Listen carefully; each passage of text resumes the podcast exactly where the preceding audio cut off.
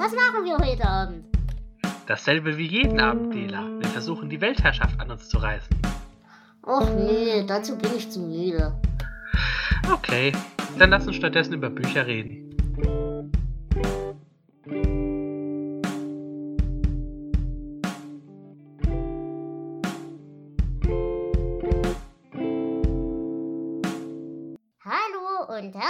Willkommen zu einer neuen Folge Delateratur mit Sprumpel. Hallo Flo, schön, dass du da bist. Hallo Dena, es freut mich wieder hier zu sein. Wir wollen heute in diesem wunderschönen Format wieder über Bücher reden. Diesmal nämlich über die Bücher des Mai. Und Flo, wie ist denn deine Gesamtbilanz diesen Monat? Warst du zufrieden oder unzufrieden? Oh, Es war recht durchwachsen, sag ich mal. Es waren ein paar schöne Sachen dabei, aber so die ganz großen Highlights haben dann doch wieder gefehlt. Okay. Ähm, bei mir ist diesen Monat die Besonderheit, ich habe sehr viel diesmal Hörbücher drin, äh, weil ich irgendwie wenig zum Lesen kam, aber ich habe doch äh, eigentlich diesen Monat einen ganz guten Schnitt gemacht. Also ich muss sagen, ich bin zufrieden. Ja, wollen wir gleich richtig in die Sache reingehen? Dann würde ich erstmal mit einem Buch anfangen, das ich vergessen hatte im April zu erwähnen. Ich habe nämlich, ich habe nämlich noch einen neuen Pratchett gelesen. Ihr wisst ja, wie gesagt, ich lese ja die Pratchett-Reihen so innerhalb der Reihen chronologisch. Ne? Und die Hexen habe ich jetzt so gut wie durch. Jetzt bin ich gerade in so einem Zwischenband, der nirgends so richtig reingehört, nämlich einfach göttlich. Und da muss ich sagen, das war endlich mal wieder ein Pratchett, mit dem ich richtig viel Spaß gehabt habe. Es ist ein tolles Thema, es hat unglaublich hübsche Ideen. Äh, gut, hier wird Deus Ex Machina wirklich wörtlich genommen. Äh, normalerweise regt es mich halt auf, aber hier passt es aufgrund der Thematik natürlich hervorragend. Ja, es ist ja auch das Konzept, ne? Das ist ein sehr schöner Pratchett, ja, den, den erinnere ich mich auch noch. Der war wirklich großartig. Und an dieser Stelle kann ich gleich einen Querverweis bringen an den Alt und Verbittert. Da hast du nämlich in einer Folge mal erzählt, äh, dass mit den Schildkröten, die von bösen Vögeln fallen gelassen werden. Stimmt, ich erinnere mich, das war irgendwas mit, äh, ja, Todesarten. Da musste ich sehr lachen. Ja, nein, also ein hervorragender Pratchett, hat sehr viel Spaß gemacht, ist auch endlich mal eine schöne Idee wieder und er zieht sich vor allem nicht so endlos. Du hast halt hier wirklich so Inquisitionsthematiken und so weiter und so fort, aber es geht zack auf zack auf zack. Es macht wirklich Spaß. Die Zitate sind wie immer bei Pratchett genial. Also, das hat mir sehr gut gefallen. Ja, dann mache ich ganz passend weiter. Ich habe nämlich auch ein Pratchett gelesen. Mhm. Und zwar äh, Weiberregiment. Oh ja, der ist toll. Genau, fand ich auch. Also ich hatte auch, nachdem ich ja die, die letzten, die ich gelesen habe, waren ja oft so Märchen von der Scheibenwelt, da bin ich nicht so richtig reingekommen. Aber der hier hat wieder so richtig Spaß gemacht. So ein bisschen Kriegsgeschehen, ein bisschen Feminismus, ach ja. Ja, der ist so toll. Der ist Mhm. wirklich gut. Ja, naja, ähm, willst du weitermachen? Soll ich weitermachen? Mach ich weiter? Oh, machen wir abwechselnd heute wieder. Ich glaube, das passt gut. Okay. Dann habe ich mein erstes Buch des Mai, nämlich ein Hörbuch, The Horse, The Real and Language von David W. Anthony. Und da muss ich sagen, da war ich ein bisschen begeistert. Ich habe ja ganz oft so, so Fachbücher, historische, ja, historische Überblicke und so weiter, die höre ich ja immer gerne zum Einschlafen. Dafür war das hier nicht so, so richtig geeignet, weil es war tatsächlich echt interessant.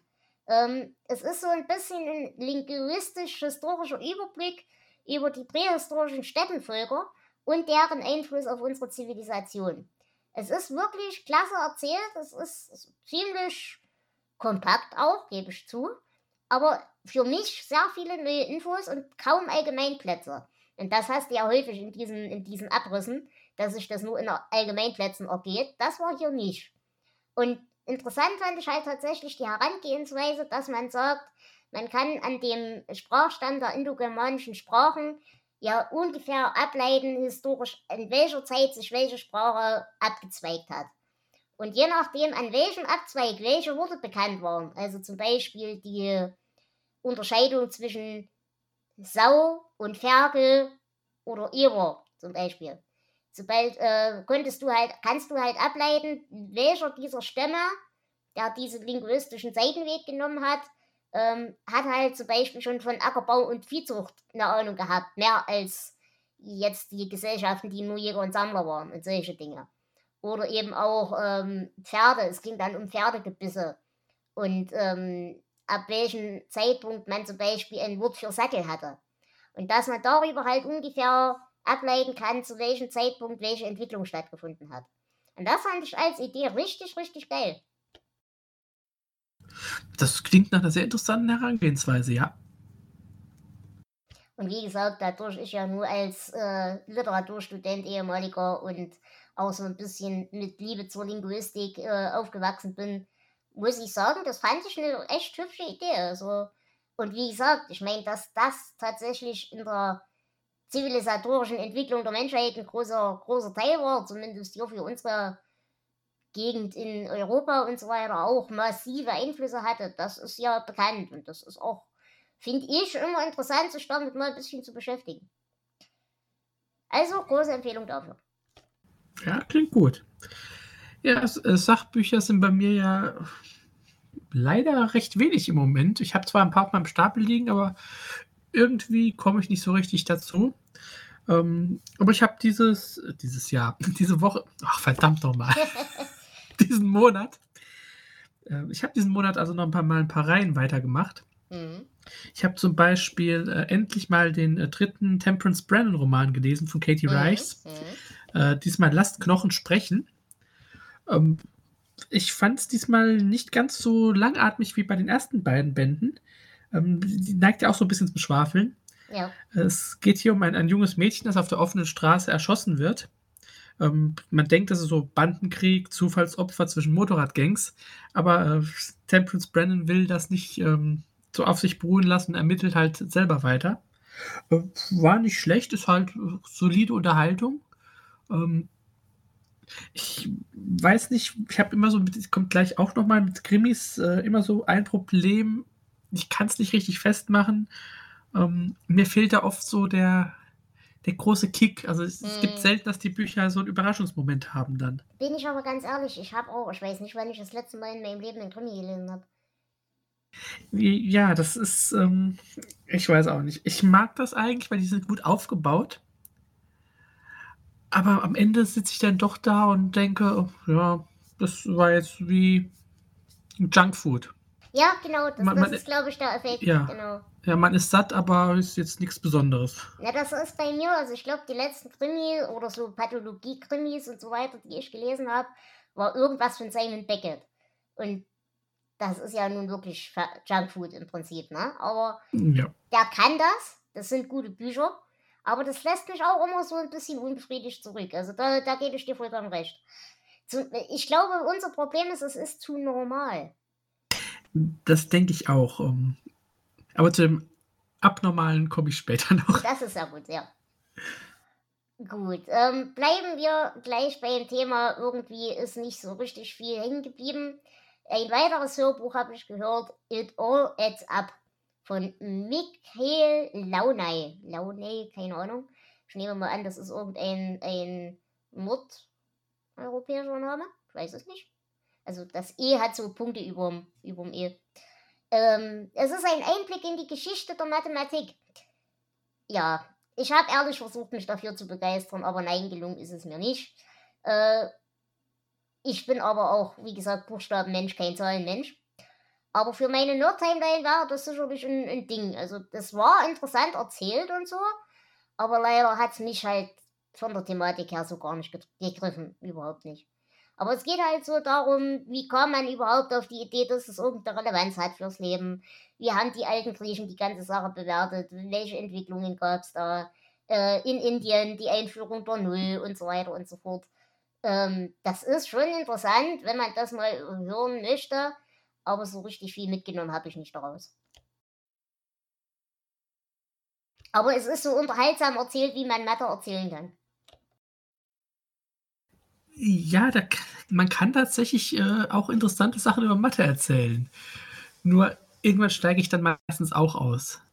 Ich finde das Thema, also dieses, was man damit alles machen kann, äh, teilweise hochinteressant, aber wie du sagst, ich bin auch jetzt nicht so der Zahlenmensch. Ähm, es ist auch nicht das so für mich.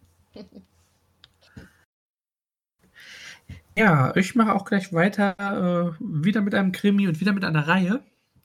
Ähm, ich hatte ja schon die ersten beiden Bände und ich glaube letztes Monat eine Kurzgeschichte erwähnt von Graham Masterton, die Katie McGuire-Reihe. Mhm. Diese äh, irische Ermittlerin. Und da habe ich mir jetzt den dritten und keine Ahnung, ob es der letzte ist, aber zumindest aktuelle Band äh, vorgeknöpft ähm, mit dem Titel Racheengel. Äh, diesmal geht es um ähm, Menschenhandel. Mhm. Ähm, auch hier hatte ich ja in den ersten beiden Bänden Probleme, dass ich teilweise ein bisschen zäh fand und mich nicht so gut in die Hauptfigur reinversetzen konnte. Also das wird mit jedem Band besser, das kann ich schon sagen. Die Geschichte ist wie auch eben bei Katie Rice, ähm, ja, liest, liest sich gut weg, ist eine Standardgeschichte, kann man, wenn man Krimis mag, gut lesen. Aber äh, ich glaube, wenn du mich nächsten oder in zwei, drei Monaten fragst, äh, viel hängen bleibt da nicht. Mhm. Okay. Ja, äh, viel hängen bleibt da nicht, wir bleiben dabei. Ich habe ge gehört, äh, History is Wrong von Erich van Denigen. Und ja, also das war sehr, ich, wie gesagt, ich höre diese Dinge ja immer sehr gerne zum Einschlafen, weil es für mich ist im besten Fall wie ein guter Abenteuerroman. Die Hoffnung hatte ich ja auch, aber nein. Erich von Denigen macht in diesem Buch vier von sechs Stunden Spieldauer nur Mimimi darüber, dass alle gemein zu ihm sind. Es ist wirklich nicht unterhaltsam, aber in dem Fall war es tatsächlich auch kurz genug, dass es nicht wehgetan hat. Es war halt eine Nachtbekleidung. Ist okay, aber mehr auch nicht. Aber das kann man sich tatsächlich schenken. Mimimi. Mi, mi. Ja, es geht halt darum, er hat sich da irgendwann mal als junger Mann irgendeine angebliche äh, Goldbibliothek andrehen lassen. Da wäre wohl in irgendeiner Höhle irgendein, äh, irgendein, ich sag mal, wie im Prinzip ein Thronsaal. Und da wäre eine Bibliothek aus Gold gewesen. Und er war da aber selber nie drin. Und dann gab es da einen riesigen Skandal. Und der Typ, der hat dann hinterher behauptet, der das ihm verkauft hat, als wüsste er davon gar nichts und als hätte er das alles nur erfunden. Und dann jetzt kommt er aber wieder, also zum Zeitpunkt, als das Buch erschienen ist, gab es dann wieder eine neue Entwicklung. Auf jeden Fall hat er sich jetzt vier von sechs Stunden nur darüber ausgelassen, wie böse die Presse zu ihm ist und wie sie ihn alle verarschen und alles gemein und böse. Mimi, mimi, mimi. Mimi, mi, ja, ja, alter weißer Mann. Äh, ah, ich meine, armer alter Mann. ja. Ähm, gut, dann nehme ich jetzt noch meinen letzten Krimi. Und diesmal kann ich nicht so sehr meckern. Mhm. Denn äh, das ist wirklich ein Klassiker. Ich habe die Abenteuer des Sherlock Holmes gelesen. Oh ja. Ich mag ja äh, die Sachen, die habt ihr auch schon, ich kenne die auch alle schon, ähm, habt ihr auch alle schon vor ewiger Zeit als Hörbuch äh, wie, gehört. Wie sehr schuld war der Stephen King Podcast daran? Äh, tatsächlich nicht, weil ich die Bücher schon länger hier auf dem Stapel habe. Okay. Also es ist der, das dritte Buch äh, Sherlock Holmes und ist eine äh, Sammlung von Geschichten. Ähm, dabei sind dann, man kennt das einiges Klassiker. Ein Skandal in Böhmen natürlich. Ich kriege die Seite nicht umgeschlagen. Ähm, die Liga der Rote Schöpfe, fünf Orangenkerne, also die Blutbuchen sind schon einige Geschichten, äh, die man, wenn man sich ein bisschen mit Sherlock Holmes beschäftigt, kennt. Ähm, macht auch Spaß. Ist auch eine schöne Ausgabe mit ähm, hinten großem Anhang, wo dann einige Begriffe und so noch erklärt werden. Mhm. Ähm, macht Spaß. Ich habe den nächsten Band auch schon wieder auf dem Stapel. Mal gucken, wann der an die Reihe kommt. Ja, auf jeden Fall interessant. Und wie gesagt, mit Sherlock Holmes machst du halt generell nicht verkehrt. Ja, das ist nicht umsonst ein Klassiker. Richtig. Naja gut, dann bleibe ich auch gleich bei den Klassikern. Ich habe gelesen Odyssee durch die Innenwelt und daran bist du schuld von Edgar Rice Burroughs. Äh, Tja. Ja, so eine tolle Idee, aber so eine fürchterliche Umsetzung. Ja, das ist bei Burroughs schon öfter mal der Fall. Also ähm, auch gerade in den Tarzan-Büchern merke ich, dass äh, er tolle Ideen hat, aber mit dem Schreiben ähm, nee, das soll er echt, manchmal. Das soll er echt lassen. Das ist nicht gut. Ich meine, klar, der Hauptcharakter muss ein unsympathischer Macker sein. Das ist mir klar. Das gehört zum Buch. Und dass das Frauenbild zum Kotzen ist, das ist halt der Ära geschuldet. Das sehe ich auch gerade noch ein. Und wie gesagt, die Idee an sich ist hübsch. Aber ich habe dann jetzt noch eine Neuübersetzung gelesen. Und die hat tatsächlich den allerletzten Rest von gutem Willen dann auch noch zerstört. Weil wenn dann so Thematiken fallen oder so Wörter fallen wie Missing Link bei einem Buch, was ursprünglich von, ich weiß nicht, 1918 ist. Ja, ist die Neuübersetzung aus dem Apex Verlag. Ich habe nicht geguckt, aber es kann sein. Also wahrscheinlich, die bringen momentan das äh, Gesamtwerk von Burroughs raus als Buch und E-Book. Aber es ist auf jeden Fall echt gruselig. Also es ist ein blaues Cover. Warte, ich guck mal. Mit so einem Kreis drauf. Es ist. Steht hier gar nicht der Verlag. Auf dem Cover steht es auch bei mir nicht. Also beim Apex Verlag sind es äh, meistens irgendwelche Kreise mit dann irgendwelchen Motiven drin. Nee, also hier ist es, es ist ein blaues Cover und auf der Mitte ist der Dinosaurier drauf. Äh, 1914 ist übrigens das Originalbuch. Und die Übersetzung ist von H.M. Tibbs. Auf jeden Fall ist die Übersetzung ist fürchterlich. Also Ja. ich sehe das alles schon ein irgendwo, aber nee, nee, nee, nee. Wie gesagt, gerade das ist ein Buch, wie gesagt, von 1914. Und dann wirklich äh, auch diesen Menschen Worte in die in den Mund zu legen, die sie gar nicht kennen können zu der Zeit. Das, das ist schwierig. Also hat mir, hat mir wirklich einen Spaß verleidet. Aber es hätte auch so nicht viel Spaß gemacht, weil wie gesagt, der Stil ist grauenhaft. Zumindest gewöhnungsbedürftig, sagen wir mal so. Ich denke, da hat auch die Übersetzung ähm, einigen Anteil Sicher, dran. Ja, Ja. sicher. Denn ähm, ich mache gleich mich weiter. Ich habe auch Edgar Rice Burroughs gelesen. Und zwar den dritten Band des Mars-Zyklus, der Kriegsherr des Mars. Mhm. Noch ein Jahr älter, das ist von 1913. Ähm, ja, auch hier. Die Übersetzung ist nicht die allerbeste. Aber Fantasie hat der Mann ja schon. Ja, Das- die Ideen ja. sind ja geil. Deswegen, das ist ja das Schlimme. Ich bin ja auch schon seit, seit einiger Zeit so immer mal wieder hier und da einen Tarzan-Roman am Lesen. Mhm. Ah, ich habe echt Probleme mit dem Stil. Der schafft großartige Welten, ähm, großartige Figuren, nicht unbedingt sympathisch, aber äh, glaubhafte Figuren. Und dann, ja, dann erzählt das doch sehr schwach. Naja, und vor allem, was mich halt echt nervt, ist, das ist das Welt- und Menschenbild. Ich meine, wie gesagt, das ist alles der Ära geschuldet. Das ist alles schön und gut. Aber jetzt gerade hier bei Odyssee in die Innenwelt, äh, da haben wir ja einen anderen Verlauf der Evolution, vereinfacht gesagt, ne?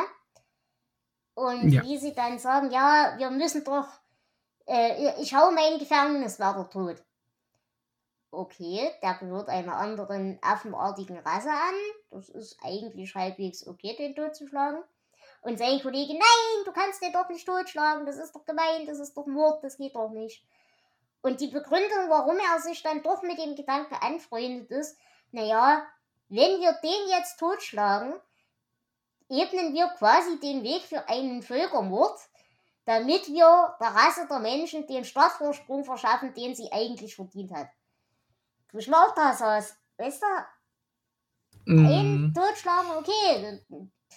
Der hat mich jetzt eingesperrt, der war böse zu mir. Aber dass dann das positive Element ist, ja, der Menschheit muss man Strafvorteil verschaffen, da war dann der Punkt erreicht, wo ich meine Augenbrauen nicht mehr runtergekriegt habe.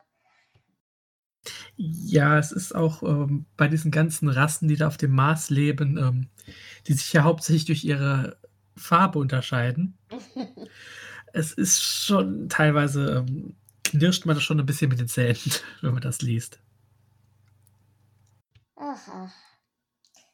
Ja, dann bin ich dran. Äh, ja. Ich habe außerdem wieder ein Hörbuch gehört, Superstition, A Very Short Introduction von Stuart Weiss. Und hier muss ich sagen, es ist auch wieder ein hübscher Überblick gewesen, halt über gängige Aberglaube, ne? Also so Freitag der 13., den Schirm nicht in der Wohnung aufspannen, solche Geschichten. Es geht halt da um die Herkunft dieser Abergläube, es geht um die Entwicklung und es geht vor allem auch um die psychologischen und gesellschaftlichen Implikationen, die das Ganze dann hat. Also, äh, so sinngemäß, wenn du abergläubisch bist und gerne der Meinung bist, dass höhere Mächte über dich bestimmen, dann bist du halt auch anfällig dafür, als Krebstherapie Globuli zu fressen und solche Geschichten. aber eben auch so ein bisschen die Erklärung, welche Menschen haben welche Vorstellungen, warum und ist das zum Beispiel unter Leuten, die, ich sag mal, ein schwereres Schicksal haben, ausgeprägter oder sowas.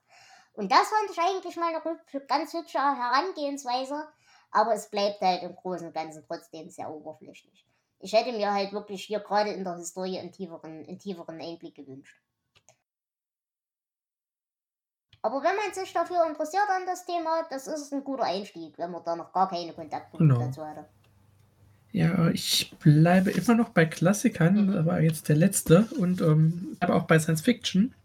Ich habe wieder Ray Bradbury gelesen und diesmal, glaube ich, eine seiner bekanntesten ähm, Kurzgeschichtensammlungen. Mhm. S ist for Space. Die ist tatsächlich äh, aus den 60ern, aber erst vor kurzem in Deutschland erschienen. Und es sind ähm, ja, teilweise sehr kurze Kurzgeschichten. Ich glaube, 15 Stück oder 16 Stück sind es. Mhm. Und die machen Spaß. Ich meine. Ja, Bradbury macht halt auch Spaß. Ja, man merkt ihnen das Alter natürlich ein bisschen an. Aber sie haben so immer so diesen kleinen Twilight Zone Twist am Ende. Und ach, doch, ja. Der Mann hat gut geschrieben. Ich mag ihn sehr. Vor allem, was ich schlimm finde bei Ray Bradbury, da ist ja wirklich gut, da kann das wirklich. Aber das Schlimme ist, man verkleidet uns ja in der Schule mit Fahrenheit 451. Oder wie das Buch heißt. Aber das, 481, oder? Ich weiß es selbst ja, nicht mehr. Ja, irgendeine komische Zahl, halt, auf jeden Fall. Ja, äh, das ist die Temperatur, bei der Papier ja, ja, brennt. Genau, aber das ist das schwächste Buch von ihm. Äh, Stimmt, die Romane sind tatsächlich äh, nicht so. Also doch, die Romane sind schon gut, aber tatsächlich, ja, sehe ich auch so. Der hat so tolle Sachen geschrieben. Ähm, ich finde es jetzt nicht schlecht, also verstehe mich nicht falsch, aber. Nein, nein, das vielleicht nicht, ja. aber wie gesagt, das ist so ein guter Autor. Der kann wirklich gut schreiben. Und die haben ja auch, gerade auch die Kurzgeschichten, eine gesellschaftliche Implikation oder, oder Botschaft haben die alle. Oder viele zumindest. Ne? Ja. So, aber gerade das Fahrenheit, da, da wird halt auch unglaublich viel sinnlos geschwafelt. Und ich verstehe jeden, der, also mir ging es zum Beispiel so, ich habe das in der Schule lesen müssen und dachte dann, okay, das ist ein Schwafler. Das kann ich lassen. Dass ich dann Bradbury irgendwann tausend Jahre später mal wieder in der Hand hatte und dann auf den Geschmack gekommen bin, das ist eine ganz andere Geschichte. Aber wäre es nur nach der Geschichte aus der Schule gegangen, hättest du mir das total versaut. Ja, und vor allem in dieser Kurzform ist er ja absolut ein Meister. Also das ist ja äh, einer der bekanntesten ähm, Kurzgeschichtenautoren, würde ich mal sagen. Ja. Überhaupt. Ach, ach, also wenn ihr Deutschlehrer seid oder Englischlehrer oder sowas und ihr sollt Lektüre für eure Kinder aussuchen, nehmt die Kurzgeschichten, die sind viel besser. Ja, aber da fehlt dann natürlich die Botschaft. Ach, nee, ja. tut sie nicht. Meiner Meinung nach nicht. Ja, man muss schon gucken, ja, welche Botschaft man will. Ja, okay, das ist natürlich auch wieder wahr. Na gut. Ähm, ich habe außerdem gelesen, endlich mal wieder einen weiteren Teil einer Reihe, nämlich die Prehuman-Reihe, Prehuman 20. Es ist immer noch Bullshit-Bingo, es ist immer noch irgendwelcher Quatsch mit KI und Aliens. Die Beziehungen zwischen den Charakteren werden tatsächlich von Band zu Band lächerlicher und die Ideen auch schwächer. Das ist schade. Und ich muss sagen, ich bin eigentlich kurz davor, wirklich die Reihe dann jetzt zu beenden. Also der Band ist jetzt erst rausgekommen. Das heißt, ich könnte jetzt aussteigen und müsste mich einfach mit den neuen nicht mehr beschäftigen. Aber das Problem ist, er schafft es dann trotzdem immer eine Idee oder einen geilen Moment zu haben, dass du dann doch wieder dran bleibst. Und hier war es dann tatsächlich so ein kurzer Moment der Selbstironie, denn es fällt der Satz, ich sehe schon die Re Reaktionen auf deinen nächsten Artikel vor mir, Tab. Unlogisch, eher mau und hat jemand den Text überhaupt lektoriert? Und ich denke, das sind in etwa die Reaktionen, die er auf seine Bücher auch kriegt. Und deswegen dieser kurze Moment der Selbstironie gab mir bei mir wieder sehr viele Pluspunkte. Also werde ich mir das Elend wahrscheinlich auch noch weiterhin antun. Ja, ich werde mir auch das Elend weiter antun. Ähm, ich habe wieder einen Dr. Who-Roman gelesen. Mhm. Ähm, und Stumme Sterne ziehen vorüber von Dan Abnett. Ich mag den Autor, ich bin ein großer Doctor Who-Fan, ich habe aber irgendwie immer Probleme mit den Büchern. Ich komme da nicht rein. Ich, ich, ich, kann nicht mal sagen, dass es jetzt hier irgendwie besonders schlecht ist. Ähm, es ist eine sehr solide Science-Fiction-Geschichte, es hat Humor, es hat Spannung, aber ich komme nicht rein. Ich kann es ja, mir nicht erklären. Hat, das hat man manchmal. Ja. Und die sind aber auch von wechselnden Autoren. Von wechselnden Autoren. Das ist bei, äh, das letzte, das ich gelesen habe, war von Michael Moorcock, auch bekannter Autor. Mhm. Auch da genau dasselbe. Ich, hm. hm. ich werde es weiter probieren, aber. Hat es, denn, hat es denn trotzdem so ein bisschen den Dr. Who-Humor? Ähm, ja, aber ähm, ich habe immer so das Gefühl, so die Stimmung kommt in den Büchern, die kann man schlecht vom Bild auf die Seite übertragen. Vielleicht ist das, was mir fehlt. Das hat ja so immer so ein bisschen quirky, immer mhm. so ein mhm. bisschen ähm, ja sehr flott manchmal, wenn man jetzt die alte Serie ein bisschen außen vor lässt. Wobei selbst bei der ist es auch ja so. Ähm, irgendwie ich sag ja, an sich ist der Roman nicht schlecht, aber äh, ich kann diese, diese Le geistige Leistung, diese Serie mit diesen Büchern hm. zu verbinden, kriege ich einfach nicht richtig hin. Hm. Okay, verstehe ich. Ja, ich muss sagen, ich kam bei Dr. Who bis Staffel 3. Das war's. Äh, ja, das verstehe ich gut. Der zehnte Doktor damals, den mag ich auch nicht. Aha, aha. Man müsste tatsächlich mal wieder damit anfangen. Ich glaube, ich glaub, bis zur Titanic-Folge kam ich. Oh ja. Oh ja. Nee. Also ich hatte mit dem 11. und 12. Doktor, auch wenn die ja teilweise doch kritisiert werden, hatte ich viel Spaß. Mhm. Ähm, aber ist halt wie das Geschmackssache. Ich habe auch die Originalserie komplett geguckt. Ähm, da ist auch viel Scheiß dabei, aber es ist auch viel richtig schönes, klassisches britisches Science-Fiction-Fernsehen dabei. Mhm. Ja, und außerdem habe ich ja zu Dr. Who eine ganz besondere Beziehung, weil ja immer irgendeiner auf die Idee kommt, er braucht jetzt irgendwas von Dr. Who gehäkelt. Spätestens seitdem ich den Weeping Angel hinter mir habe, kann mir nicht mehr viel passieren. Hm, mir würde schon was einfallen. Was denn? Ach, das machen wir vielleicht später. Okay.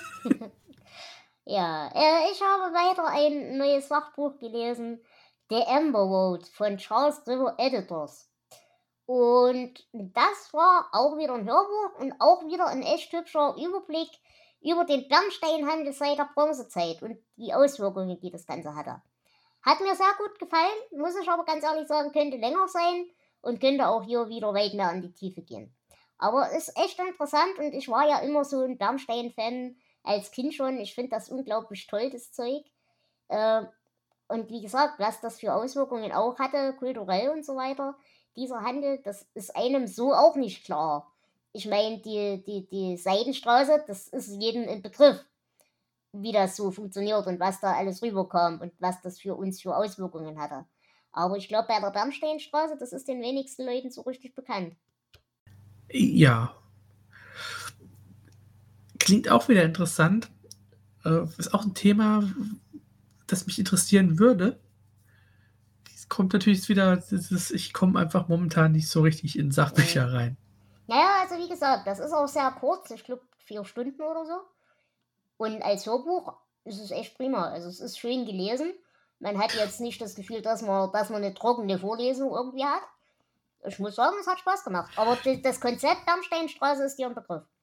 Ja, ja, das habe ich schon gehört. Okay. Ähm, das vier Stunden, das ist ja so, als würde man einen Podcast drüber hören. Genau. Ja okay, das, äh, das kann man ja immer mal dazwischen schieben. Mhm, ich bleibe jetzt, ich habe noch einen letzten äh, Science-Fiction-Roman. Mhm. Und zwar habe ich äh, John Scalzi Galaktische Mission gelesen. Das ist der ja, bislang letzte Teil der äh, Krieg der Klone-Reihe. Wobei ich diesen, ich habe es glaube ich schon mal gesagt, ich finde diesen deutschen Titel einfach nur blödsinnig. Im Original heißt es Old Man's War. Mhm. Äh, weil die alten Leute von der Erde, die ihr Leben hinter sich haben, äh, die gehen zum Militär, kriegen neue Körper geklont und werden äh, in einen galaktischen Krieg geschickt. Voll gut. Mhm. Ist es auch. Es ist eine, eine total coole Reihe. Ähm, das, das ist der fünfte Band und der besteht aus, ähm, eigentlich aus zwei Teilen, also zwei längeren Erzählungen, die so ein bisschen miteinander äh, verknüpft sind. Macht unheimlich Spaß. Also es, das ist richtig, richtig gute Science Fiction. Und was ich an diesem Buch auch noch richtig geil finde, ist, ähm, er hat am Ende das erste Kapitel der ersten Geschichte nochmal, und zwar in seiner ursprünglichen Fassung. Okay. Und das ist so anders als das, was im Buch abgedruckt ist. Es liest sich wie eine komplett andere Geschichte, weil es einen ganz anderen Blickwinkel hat. Es ist total interessant, das zu lesen. Und ich, ich hoffe doch, dass es da irgendwann mal äh, weitere Bücher gibt, denn ähm, die ganze Reihe, die hat auch so ein bisschen trockenen Humor, so ein bisschen Military äh, Science Fiction. Hm. Äh, Finde ich richtig gut. Cool. Klingt interessant, auf jeden Fall. Werde ich mir mal merken. Hm, Also die ersten drei Romane gibt es auch in einem großen Sammelband. Mhm. Ich glaube auch als E-Book. Okay, das ist sehr gut. Ja, bleiben wir gleich bei Krieg. Äh, auch ein weiteres Fachbuch und Hörbuch. Carthage Must Be Destroyed. Sehr, sehr, sehr, sehr geil. Hat mir Spaß gemacht. Ist so eine Abhandlung über die drei punischen Kriege. Äh, also hier Karthago gegen Rom, ne? Fängt aber schon beim Urschleim an. Fängt schon dabei an, wie eben Karthago sich so entwickelt hat, ähm, dass die eigentlich schon weitaus älter waren als Rom selbst. Und dass die eigentlich auch der ersten waren, die mit Rom irgendwann mal einen Friedensvertrag hatten, als die halt noch völlig irrelevant waren in der Menschheitsgeschichte. Und wie halt so das Gesellschaftsbild dort unten war, wie sich die Zivilisation dort unten so ein bisschen entwickelt hat und so weiter und so fort. Auch, dass die jetzt nicht so die kleinen Opfer der Geschichte waren, sondern dass die halt auch selber ganz gerne mal äh, plündern und brandschatzend Städte vernichtet haben und solche Dinge. Aber gut, das ist ja da unten eigentlich gängige Praxis. Gewesen zumindest. Aber was ich hier vor allem richtig toll fand, es geht einerseits auf so strategische Wendepunkte ein in diesen Kriegen. Das interessiert mich als Militär, äh, Militärmensch sowieso ja immer ein bisschen. Aber was ich hier richtig cool fand und was ich nie gelernt habe, war äh, in puncto Propaganda, wie die ganze mythische Herleitung von Herrschaftsrecht äh, während dieser Kriege dafür gesorgt hat, dass eben diese Kriege so gerechtfertigt werden konnten vor der eigenen Bevölkerung. Und da geht es halt eben darum, welche Göttin hat wen jetzt gegründet und welcher Ochs hat wohin geschissen und welcher Adler Ja. ist irgendwo abgestürzt. Das sind wichtige Informationen. Ja, ja, natürlich, natürlich. Aber was mir, also ich, mir war das tatsächlich alles bewusst, so die Gründungsgeschichten und so weiter. Das habe ich alles mal gelernt, weil ich ja Latein gelernt habe in der Schule. Das, das haben sie uns schon erzählt. Aber dass das tatsächlich in der Propaganda auch so eine tatsächliche akute Auswirkung hatte, dass man darüber wirklich Propaganda machen konnte, das ist zwar auf der einen Art logisch, aber bewusst war mir das nicht. Und das fand ich eigentlich ziemlich geil. Das klingt wirklich interessant, ja. Und wie gesagt, auch hier wieder hervorragend gelesen, kannst du gar nicht sagen, hat echt Spaß gemacht. Und es ist halt wirklich ein, ein Überblick, ne? Also über alle drei Kriege. Und was ich euch natürlich sehr ans Herz legen kann, wenn ihr das möchtet, hört dieses Hörbuch und danach hört von Dan Carlin die Punic Nightmares. Das ist auch so eine Serie von drei, vier Stunden Podcasts über diese Kriege. Und ich glaube, wenn du das als Gesamtpack liest oder hörst, bist du sehr gut im Bilde. Also das gefällt mir sehr. Klingt wirklich interessant. Wenn ich mal wieder äh, Zeit habe für Sachbücher, äh, packe ich mir das mal auf die Liste, auf jeden Fall. Ich äh, bleibe beim. Na, Science Fiction ist es nicht. Ähm, es ist eher Weird Fiction. Also wir gehen in die Welten äh, von Lovecraft Oh ja. mit äh, der Novelle Ich hol dir die Vögel vom Himmel von Brian Hodge. Oh, Wayne Hodge sagt mir was. Und nichts Gutes. Ich habe tatsächlich nur vor Jahren ein Buch mal von ihm gelesen und habe da kaum noch Erinnerungen dran. Ähm, aber diese, gut, das Buch ist dünn, 120 Seiten. Es ist echt interessant. Also er schreibt, ähm, ja, er schreibt eine Lovecraft-Geschichte, die sich modern liest. Inhaltlich sehr klassisch ist. Also es geht um eine, eine junge Frau, die in der Hütte von ihrem äh, Uropa Gemälde findet. So ganze Mhm. Haufen. Das scheint so ein großer Werkzyklus zu sein. Er versucht irgendwas darzustellen, was nicht dargestellt werden kann. Also so ein ganz klassisches Thema. Mhm. Aber das, das entscheidende Bild fehlt. Und äh, sie denkt, das ist natürlich, das ist der Schlüssel, um zu verstehen, was hier überhaupt Mhm. abgeht. Und äh, ja, sie macht sich auf die Suche nach diesem Bild und das führt sie in ein verlassenes Dorf äh, in den Bergen, das seit vielen, vielen Jahren kein Mensch mehr betreten hat. Warum wohl? Genau. Das ist richtig. Die Atmosphäre hat mir Spaß gemacht. Die Geschichte ist, ist gut, lässt sich natürlich ganz schnell lesen auch. Ähm, Es ist so richtig diese, dieses Gefühl des kosmischen Schreckens, das ja Lovecraft so geprägt hat, nur mit besserem Stil. Da hatte ich echt Spaß mit. Hm, das klingt auf jeden Fall spannend. Ich meine, wie gesagt, es kann auch sein, dass ich den verwechsel, aber mir hat jetzt der Name im ersten Moment äh, auch diese, dieses lustige Buch in der Hütte, wo er äh, so Sch Schnee, Schneewittchen auf, auf Horrorliteratur. Ah, ich glaube, ich weiß, was du meinst. Ich weiß aber nicht, aber das. Ich guck mal. Aber es kann sein, dass ich mich verwechsel, dass ich es verwechsel. Kann durchaus sein. Aber es klingt ja auf jeden Fall spannend. Also die Idee hat was. Ja, also ich ähm, war wirklich positiv überrascht. Das Einzige, was mich ähm, immer ein bisschen irritiert, ist, auf dem Cover sind halt äh, Vogelschädel. Und es sind so zwei kleine Vogelschädel als Kapiteltrenner immer so als Bild. ich fand das irgendwie irritierend. Ich weiß auch nicht wieso. Okay, gut. Mal eine hübsche Idee. Ähm, ich gucke gerade, also es sind auf Deutsch, glaube ich, drei Bücher von ihm erschienen vorher. Mhm. Ah, und da unten, ah, ne, vier. Ähm, ich kann mich nicht an daran erinnern, ich habe die, glaube ich, alle sogar gelesen. Nightlife, Totenstadt, Rune. Na, an Schneewittchen erinnere ich mich da nicht. Ja, okay, dann so. Das sind also die, die du jetzt gesagt hast, die sagen mir auch nichts. Dann hau ich den wahrscheinlich durcheinander. Gut. Ähm, bleiben wir bei hübscher Atmosphäre, aber sonst nicht viel. Ich habe gelesen von Dominik A. Meyer, Tumor Totgeburt. Äh, es ist wohl eine Reihe, also diese Tumorreihe ist wohl eine Reihe. Allerdings, das ist das Prequel. Das heißt, ich bin jetzt nicht in der Chronologie der Veröffentlichung, sondern in der Chronologie der Ereignisse vorgegangen. Ich muss sagen, es könnte so schön sein. Die Chemie zwischen den Charakteren ist großartig. Die Anfangsidee ist auch geil. Äh, der Humor ist sowieso großartig, weil das so ein bisschen, ein bisschen ist wie die, wie die Metro-Reihe. Also so ein bisschen Post-Sowjet-Humor und so weiter und so fort. Und da bin ich ja großer, großer, großer Freund davon. Aber leider ist der Handlungsbogen so furchtbar dämlich. Ich meine, Flo, du hast doch Lust gesehen, ne? Ja, leider.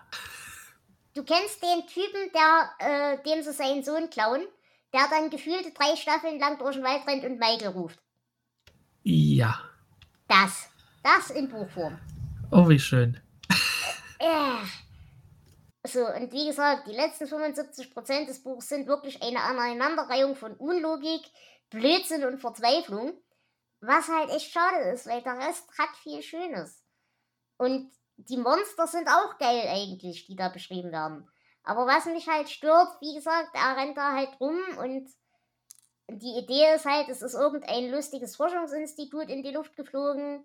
Äh, es gibt da irgendwelche lustigen Anomalien und so weiter. Und eine Truppe von Privatleuten suchen halt ihre Angehörigen und wollen sich dann halt in dieses, in, in dieses Institut da unten reinwagen und so weiter und so fort. Und dann gibt es da halt lustige Zeitanomalien und lustige geografische Anomalien. Es gibt putzige Monster, die Leute auseinanderreißen. Es gibt sehr hübsche Menschenexperimente, so mit Skelette außen und so. Also die, die Beschreibungen und die Ideen, die sind großartig. Aber leider hat er sich in der Handlung so gar nicht in den Kopf gemacht, habe ich so den Eindruck. Das ist schade. Ich meine, die Handlung klingt, als könnte sie interessant werden, aber da muss sie auch richtig umgesetzt werden. Es ist halt im Prinzip ein bisschen besser als die Mine. Die Mine von Cohen habe ich ja gelesen, die fand ich ja grauenhaft. Ja. es ist in, äh, von der Atmosphäre ein bisschen ähnlich, nur halt nicht Amerika, sondern so Sowjet. Es macht schon Spaß, aber wie gesagt, der, der Handlungsbogen, der ist grauenhaft leider. Und ich befürchte, da wird mir auch so gehen, wenn ich die anderen Bücher lesen würde. Es kann aber natürlich auch sein, dass das jetzt, wie gesagt, so ist und mir so ging, weil es das Prequel ist. Wenn du jetzt vielleicht den ersten richtigen Roman zuerst gelesen hast, hast du vielleicht ein bisschen mehr Gefühl dafür. Das weiß ich nicht. Aber hm. Hm, ja, kann sein. Hm. Aber ich denke, wer Spaß an Metro hatte, da kann das auf jeden Fall sich mal antun. Es ist nicht allzu lang, also ich glaube 300 Seiten kann man, kann man ohne Probleme mal machen.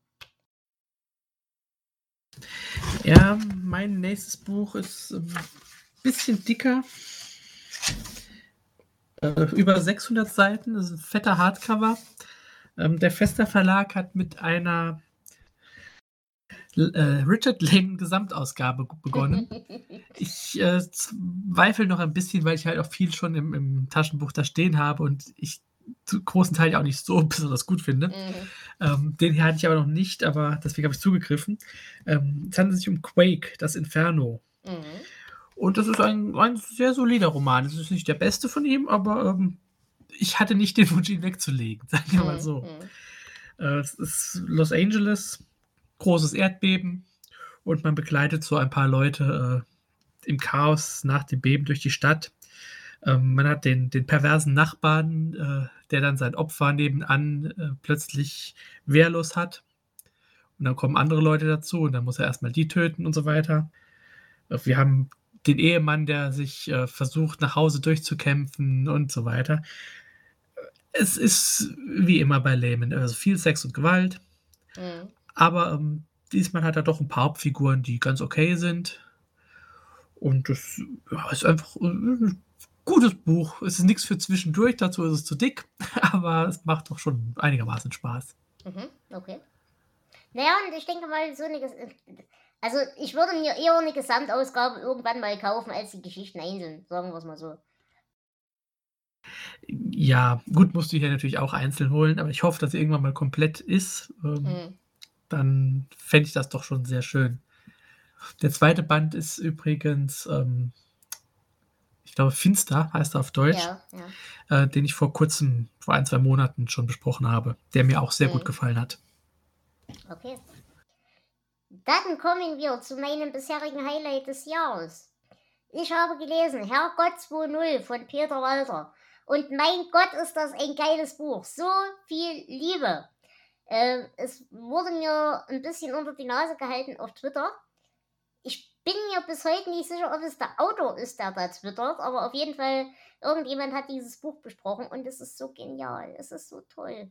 Der liebe Gott in der Lüneberger Heide und er wechselt zwischen Arno Schmidt und je nachdem, desto betrunkener er wird, zwischen Arno Schmidt, Bukowski, äh, kriegt dann irgendwann einen Kinski-artigen Tobsuchtsanfall. Es ist genial. es ist so wunderschön, dieses Buch.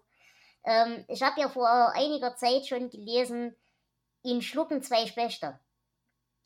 Und das habe ich auch geliebt. Wahnsinnig. Das ist von einem anderen Autor. Das ist die Autobiografie von Harry Rowold. Und ah. vom, vom Humor her ist das ähnlich. Aber du musst es lesen, das ist so toll. Du wirst es lieben, glaub mir, Flo.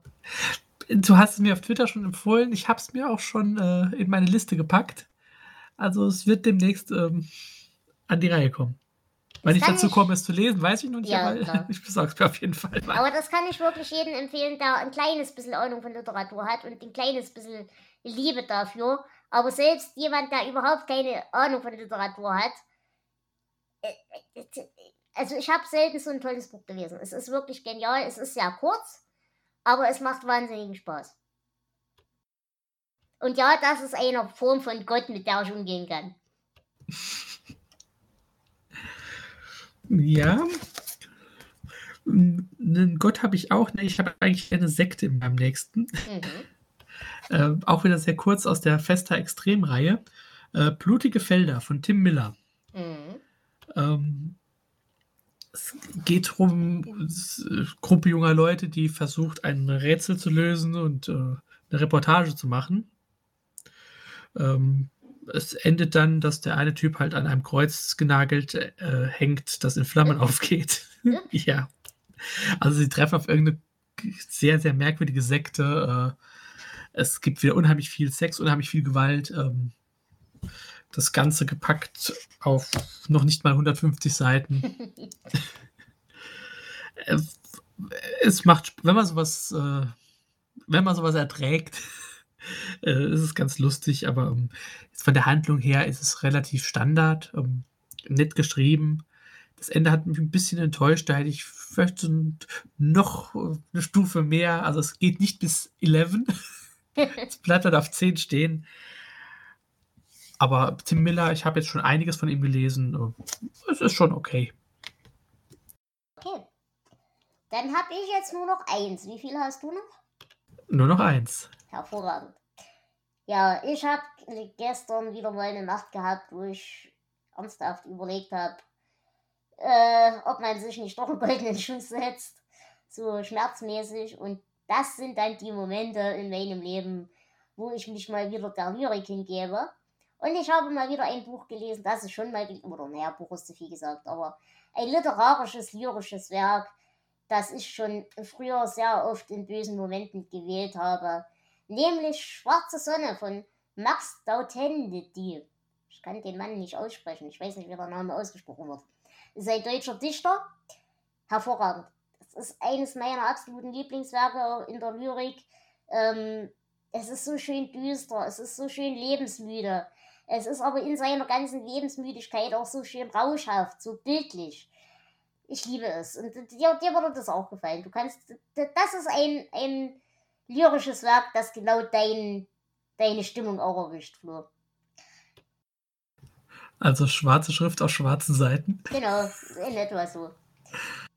Nein, aber das ist halt dieser, naja, dieser Moment, wo du weißt, so Strick ist billig und dann kann ich ja auch weitermachen, weil leisten kann ich mir ja trotzdem irgendwann.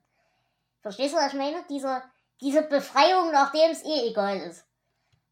Ja, ich verstehe, was du meinst. Also ich würde euch das, ja, je nachdem, welcher Typ Mensch ihr seid, wenn ihr wirklich gerade depressive Phasen habt, dann würde ich es vielleicht lassen.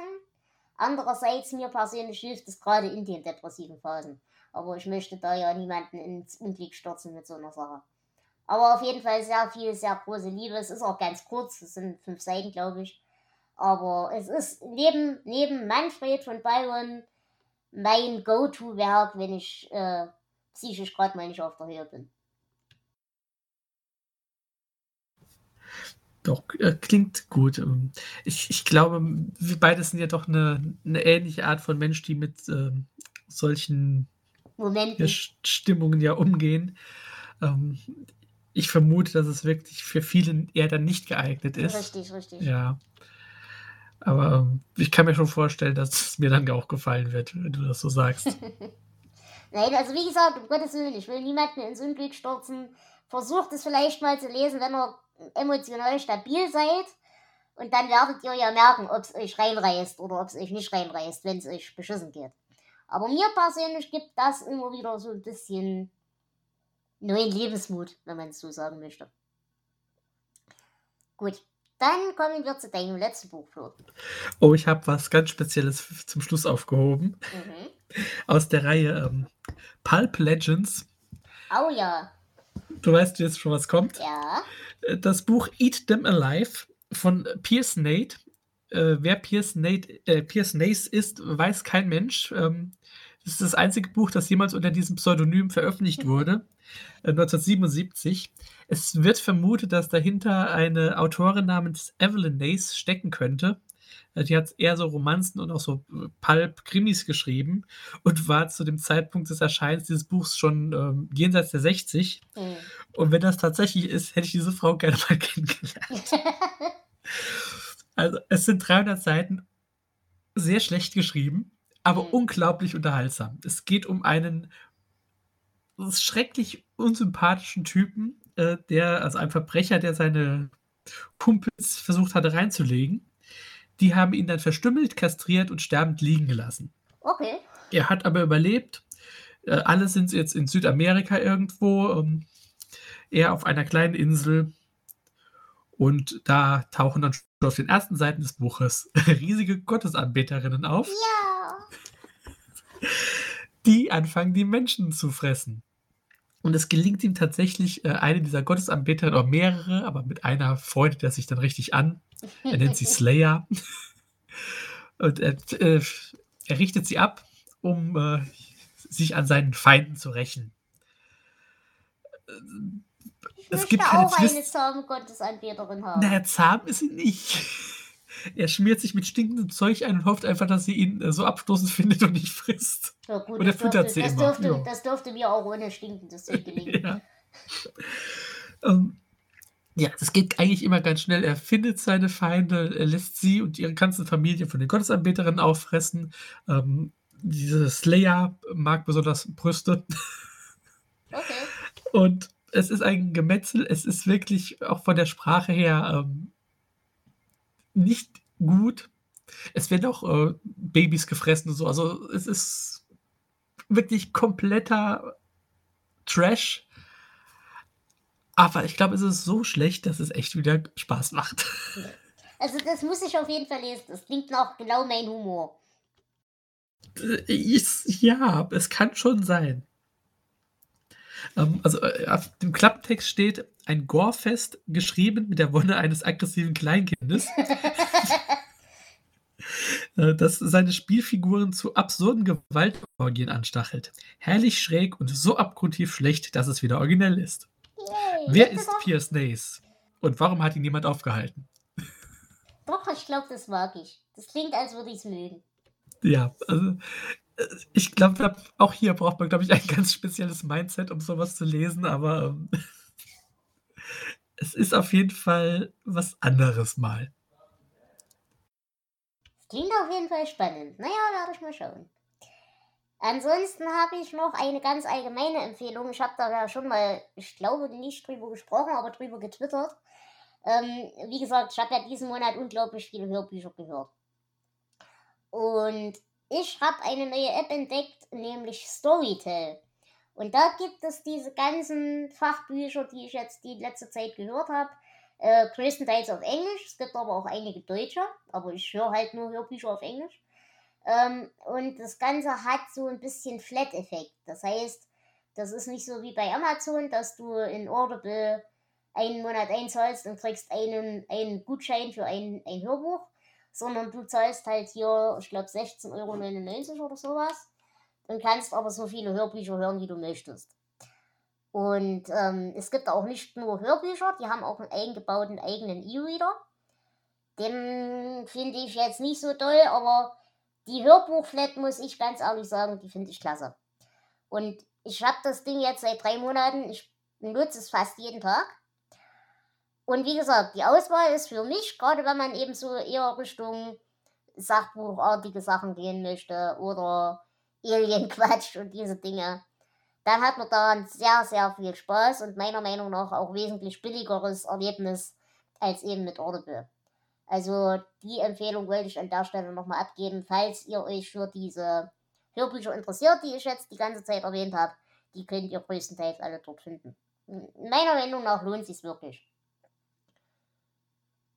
Das nur dazu. Ja.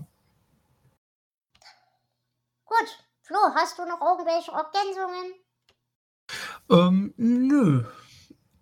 Ich habe noch ein paar Bücher, die muss ich noch zu Ende lesen, damit wir nächsten Monat auch was haben. Aber sonst, also natürlich habe ich, äh, du, du glaube ich auch, ähm, wir haben noch Stephen King gelesen. Ja, genau. Ähm, das hört ihr dann im König, Bube, Dame, Gast. Ich glaube, das wird eine sehr interessante Folge über Schlaflos. Ja, und ähm, wir lesen auch noch andere Dinge, da hört ihr in Zukunft auch noch was von. Aber Genau. ähm, da kommen wir später drauf. Genau. Gut, Flo, es war wunderschön, dass du wieder da warst. Vielen Dank. Es war mir wieder ein Vergnügen. Und ich würde sagen, wir hören uns dann demnächst zu den Büchern des Juni. Bis dahin, liebe Hörerschaft, lasst es euch gut gehen, passt auf euch auf und macht keinen Blödsinn. Ciao! Ciao. Das war Delateratur mit Flo. Ein Podcast aus dem Hause Dela Saster Productions. Das Intro und Outro ist Eigentum von 2CT. Vielen Dank fürs Zuhören.